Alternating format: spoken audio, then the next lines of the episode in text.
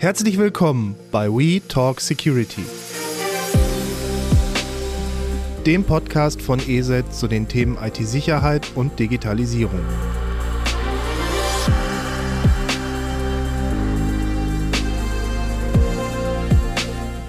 Herzlich willkommen bei einer weiteren Ausgabe von We Talk Security, dem ESET IT Security Podcast. Ich befinde mich hier auf der ITSA in Nürnberg, dem Hotspot der IT-Security-Branche, der größten Messe in der Dachregion. Das Thema Cyberangriffe, Cyberabwehr und gerade auch, wie kann ich derartige Angriffe analysieren, wie muss ich reagieren. Da ist ein Thema ja hier auch immer präsent und zwar das Thema SOC, Security Operations Center. Und äh, da habe ich mir jemand ins Studio geholt, der es eigentlich genau wissen möchte, und zwar die Eileen Walter. Hallo Eileen. Hallo Thorsten. Also ein Security Operations Center. Du bist ja bei Northwave. Ihr betreibt ja derartige SOCs, aber nicht nur das. Wie muss ich mir das eigentlich vorstellen, wenn ich jetzt überhaupt erstmal gar nicht aus dem Bereich IT-Security komme? Also wir sind ein Informationssicherheitsspezialist mit einem äh, risikobasierten Ansatz. Das heißt, wir schauen uns erst immer gemeinsam mit den Kunden an, was sind eigentlich die Risiken? Wogegen muss ich mich eigentlich schützen? Es geht am Ende immer um ein Zusammenspiel von organisatorischer, technischer und menschlicher Maßnahmen, die wir vor den Kunden umsetzen. Okay, das hört sich aber erstmal hochkomplex an. Also wenn ich jetzt Kunde bin, bin dann, ihr habt jetzt keine Privatkunden, macht ja Unternehmenssecurity. Also ich muss mir das jetzt vorstellen, organisatorisch, technisch. Also ist das so eine Art, ja, ich nenne es mal so ein Control Center, was dort betrieben wird? Wie, was ist, wie funktioniert so ein SOC eigentlich? Genau, es fängt an mit einem Security Office, wo man sich, äh, wo man sich überlegt, was, wie gesagt, was sind die Risiken? Was habe ich eigentlich zu schützen? Sind es bestimmte sensible Daten? Die man unbedingt nicht, die unbedingt nicht in die Öffentlichkeit geraten sollen? Geht es eher um die Verfügbarkeit von Daten, Business Continuity, dass ich keine, kann ich mich keinen Betriebsstillstand leisten? Meistens geht es um Kombination natürlich von solchen Angriffen, aber es fängt trotzdem damit an, dass man sich erstmal überlegt, was wäre das Schlimmste, was mir passieren kann. Und wenn ich mich dagegen schützen muss, welche Maßnahmen sind dann adäquat, um äh, mich so gut äh, wie möglich zu schützen, aber trotzdem einen pragmatischen Ansatz zu haben, weil keiner hat ein unendliches Budget. Das sind die Fragen, die man sich stellt.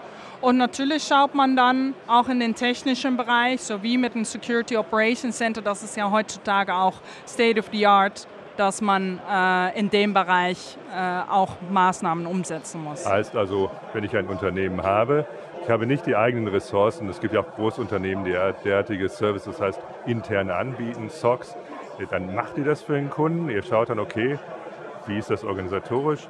Wie werden Angriffe, welche Angriffe finden beispielsweise auf meine Branche, auf mein Unternehmen statt? Liegt da richtig? Es ist genau wie du sagst.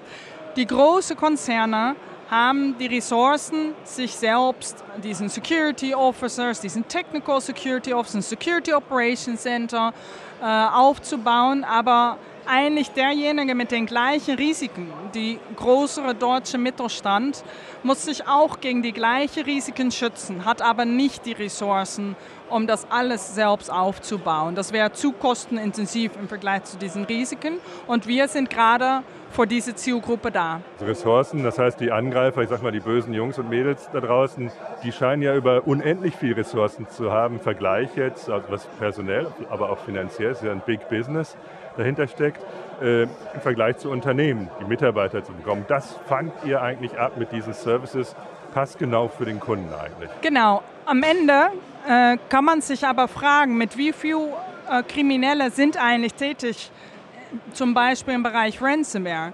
Das ist überschaubar. Diese, diese Gruppen, die Ransomware-Gruppe, sind aber sehr professionell organisiert, haben Arbeitsteilung, haben sich weiter äh, professionalisiert über den letzten Jahren.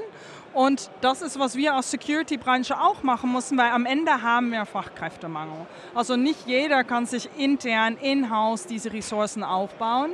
Und Anbieter wie Nordwave arbeiten auf eine intelligente Art und Weise von mehreren Kunden gleichzeitig und können damit diesen gleichen Schutz bieten. Okay, du hast das Thema gerade Ransomware angesprochen. Also Ransomware Gut, es gab Medienberichte, dass beispielsweise kurzfristig das ging runter, bedingt auch Russland, dass also die dortigen Kriminellen Probleme hatten, die Zahlungsströme, also ihr Geld zu bekommen.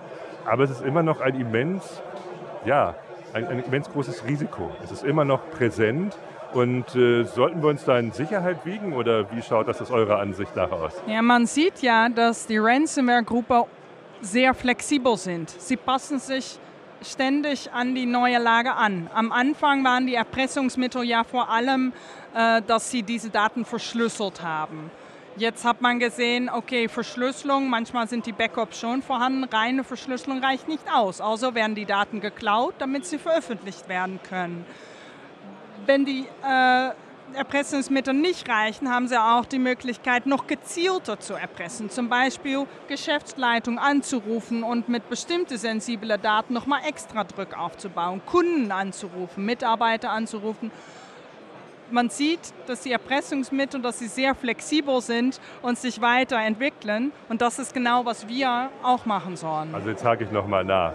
Also, wir sprechen da über ein professionelles Business, das wissen wir seit Jahren, das sich immer weiter mitentwickelt. Also auch Wertschöpfungsketten verändern sich, was du gerade beschrieben hattest. Das heißt also nicht nur das reine Verschlüsseln, sondern auch das Erpressen, dass man Firmendaten hätte, die, die wirklich wichtig sind fürs Unternehmen.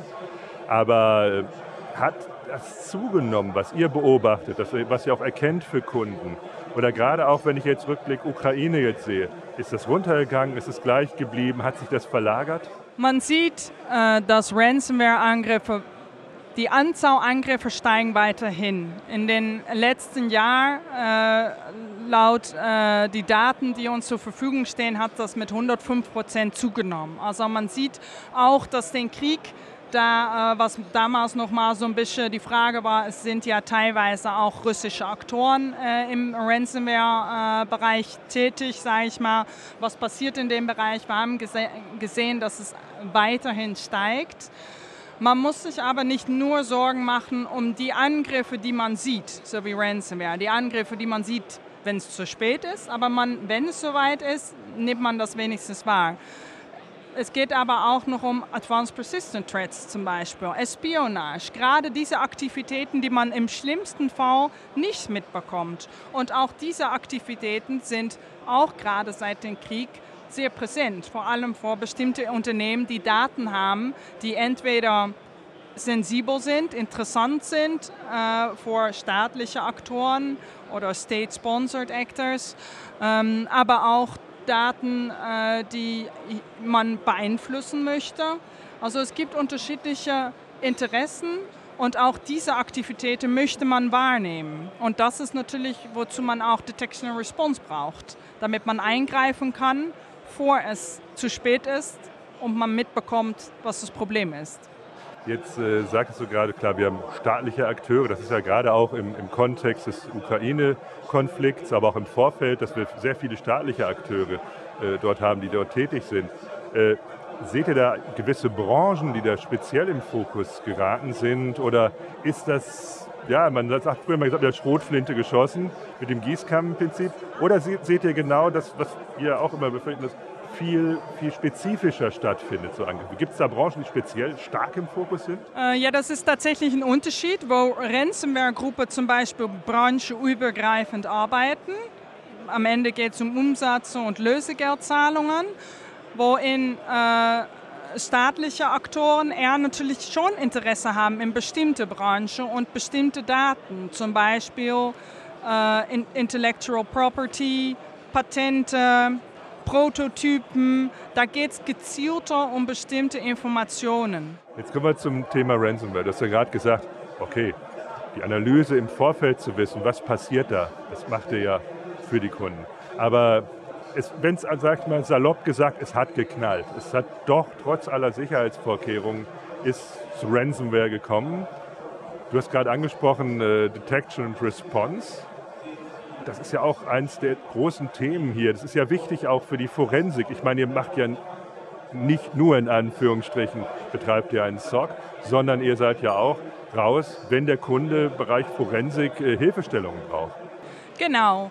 Das sind zwei, zwei unterschiedliche Bereiche. Das SOC ist gerade davor da, dass man man, man, weiß ja, dass man nicht vorbeugen kann, dass etwas passiert. Aber die Zeit zwischen äh, das Moment, dass den, der Angreifer reinkommt und tatsächlich Ransomware implementiert, soll so kurz wie möglich sein. Das ist das Ziel unserer SOC. Aber nicht jeder hat einen SOC. Nicht jeder hat Machtmonitoring. Wenn ähm, beim Unternehmen tatsächlich Ransomware implementiert wird und alles schon äh, verschlüsselt ist und kompletter Betriebsstillstand zu kompletter Betriebsstillstand geführt hat, dann kommt unser Nordwave Computer Emergency Response Team vor Ort, untersucht, was das Problem ist, was die, äh, Lösungsmög was die Lösungsansätze sind und unterstützt äh, die Organisation dabei, so schnell und so sicher wie möglich wieder ins Geschäft zu kommen. Also da ist ja auch das Thema Backup ist ja immer eine Herausforderung für Unternehmen. Es gab ja in Deutschland viele bekannte Fälle, da war immer die Herausforderung, das Backup, was ich habe, kann ich dem überhaupt vertrauen? Also ist es nicht vielleicht schon manipuliert, dass ich also eine sehr lange Beziehung mit den Tätern eingehe. Das wären so Sachen, was du dann Unternehmen raten würdest. Das heißt also, um da gut aufgestellt zu sein. Also was man Unternehmen raten würde, ist im Allgemeinen natürlich think like a hacker. Was habe ich zu schützen und gerade dort, wo es wichtig ist, extra Schutzvorkehrungen zu haben. Wenn man zum Beispiel äh, über Backup spricht, braucht man eine gute Backup-Strategie, aber rein Strategie reicht nicht aus. Man muss es auch ausprobieren, man muss es testen, man muss regelmäßig schauen, ob es funktioniert. Man muss sich auch überlegen, wenn ich ein Backup habe, aber diesen Backup ist äh, zwei Tage alt, kann ich mich, ist, reicht das aus? Werde ich dann in dem Moment auch entscheiden, dass ich die zwei Tage Datenverlust akzeptiere? Das ist manchmal für viele Unternehmen auch nicht möglich, zum Beispiel aus Compliance-Gründen. Also solche Überlegungen soll man sich bis zum Ende denken. Und das ist gerade, was wir oft in der Praxis sehen, dass in den ersten Triage, wo wir kurz nach dem ersten Notruf auch natürlich den Backup-Möglichkeiten nachfragen, dass äh, Kunden sagen, ja, Backups gibt's, das, das kriegen wir hin. Und dann äh, findet man danach leider doch heraus, dass das auf jeden Fall nicht ausreicht, nicht schnell genug kommt oder den Datenfluss zu groß ist. Ich fand ganz interessant, im Vorfeld hatten wir uns ja unterhalten, da hast du mir geschildert, dass ihr auch ja, eine Untersuchung gemacht habt. Das heißt, wir haben einmal die technologische Ebene, aber ich habe ja auch den Mitarbeiter. Das heißt, ich habe den Mitarbeiter. Was, was macht das eigentlich mit, so einem, mit einer Organisation, wenn ich so einen, so einen erfolgreichen Angriff hatte? Beispiel Ransomware.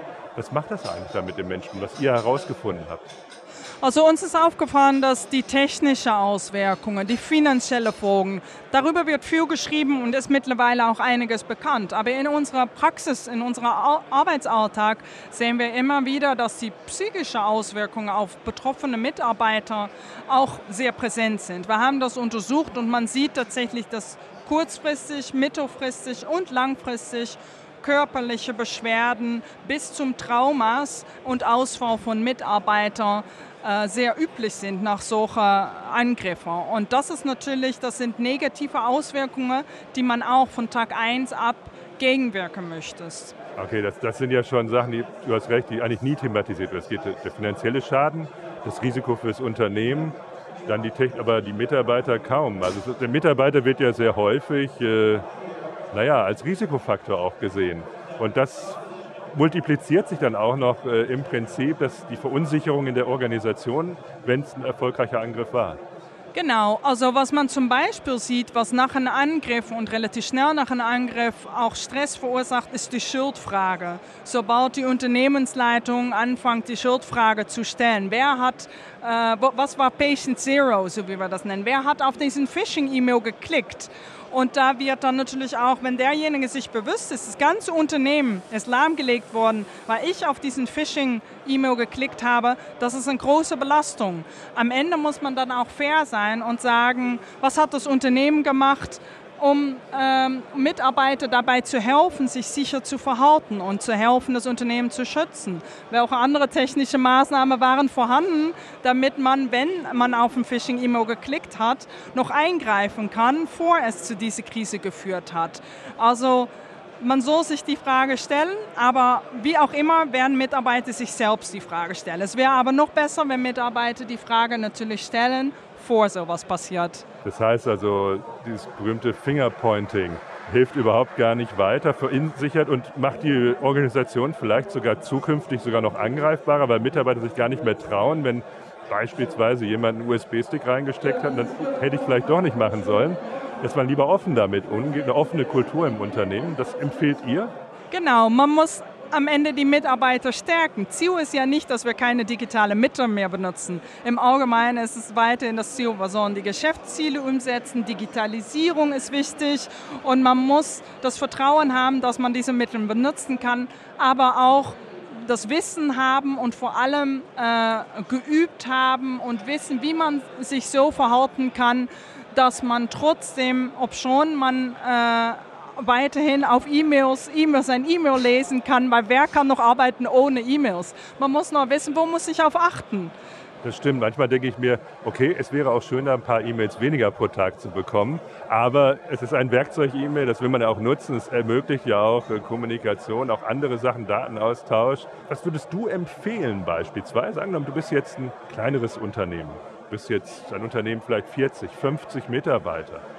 Also wie sollten die sich da aufstellen? Ich, ich nehme mal, sprich einfach mal Notfallplan, ist ja immer auch irgendwo im, im Hinterkopf.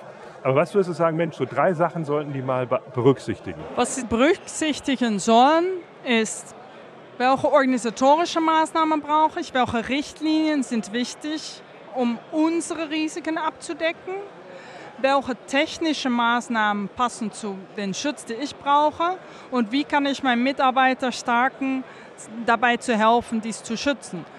Wenn man das in konkrete Maßnahmen umsetzt, kommt man drauf, dass man eine Art von Monitoring braucht, passend zu der Organisation, dass man eine Art von Act Cyber Safe Programm um ein sicheres Verhalten. Es geht nämlich nicht nur um Awareness. Man muss sich diese Gefahren nicht nur bewusst sein, man muss auch wissen, wie man sich verhalten sollte.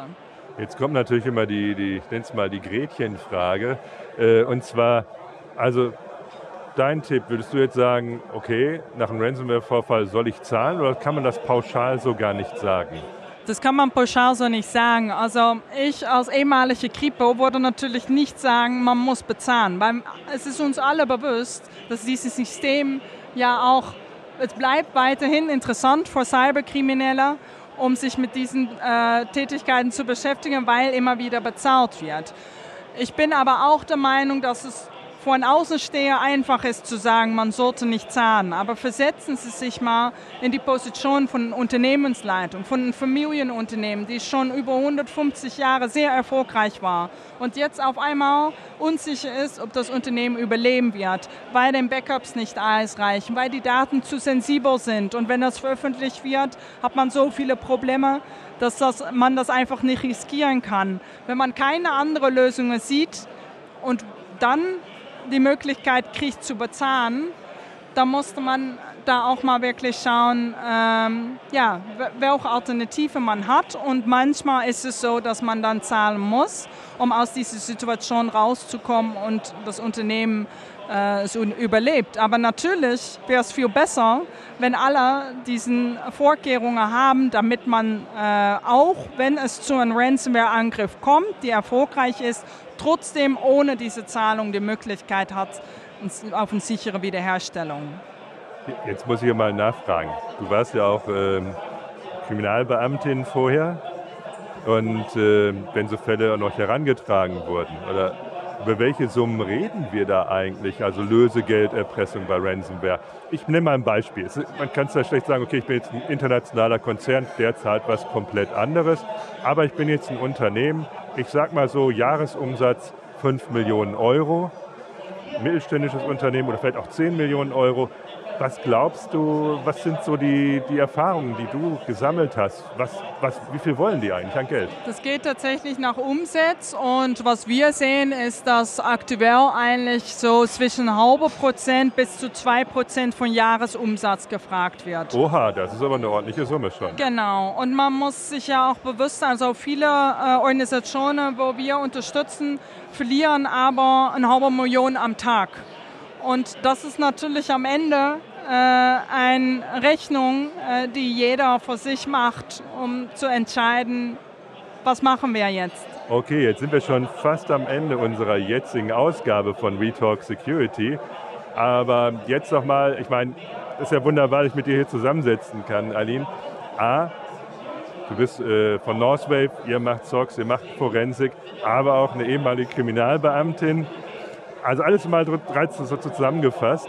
Was wären so die, die Wünsche, was du dir wünschen würdest, was, was sich verändern sollte für mehr Sicherheit im Netz, für mehr Cybersicherheit? Es fängt damit an, dass man die Lage ernst nimmt. Was ich schon äh, bei der Kriminalpolizei und auch jetzt bei Nordwave, was mich weiterhin beeindruckt, ist, wie, wie viele Möglichkeiten wir Cyberkriminelle überlassen. Und was ich mitgeben möchte, ist prepare for the worst. Denkt drüber nach, was im schlimmsten Fall passieren kann. Und wenn man sich davon bewusst ist, dass das realistisch ist, dass das täglich passiert und dass alle eigentlich Lücken haben, dass es am Ende darum geht, wo, wie einfach ist es, irgendwo reinzukommen und erfolgreich diese Erpressung umzusetzen, dann kann man sich auch nochmal neu überlegen, welche Schutzmaßnahmen passen dann tatsächlich zu meinen Risiken. Und es wäre im Allgemeinen gut, wenn alle diese Prepare for the Worst Fragen sich mal stellen und nicht warten, bis es soweit ist und dann erst diese Sicherheitsmaßnahme umsetzen. Aline, vielen, vielen Dank für das Gespräch hier auf der ITSA. Vielen Dank für die Insights, dass man auch mal versteht, was ist eigentlich so ein SOC, das Thema Ransomware und auch wirklich für deinen Appell an mehr Bewusstsein für IT-Security. Gerne. Und ich hoffe, wir können dich demnächst auch wieder mal, vielleicht äh, in den nächsten Monaten mal so ein Update, mal nachfragen, okay, was hat sich verändert? Vielleicht auch nochmal im Kontext Ukraine. Bis dahin sage ich auf jeden Fall, würde mich freuen, wenn Sie weiter in unserem Podcast We Talk Security abonnieren und bleiben Sie sicher. Auf jeden Fall.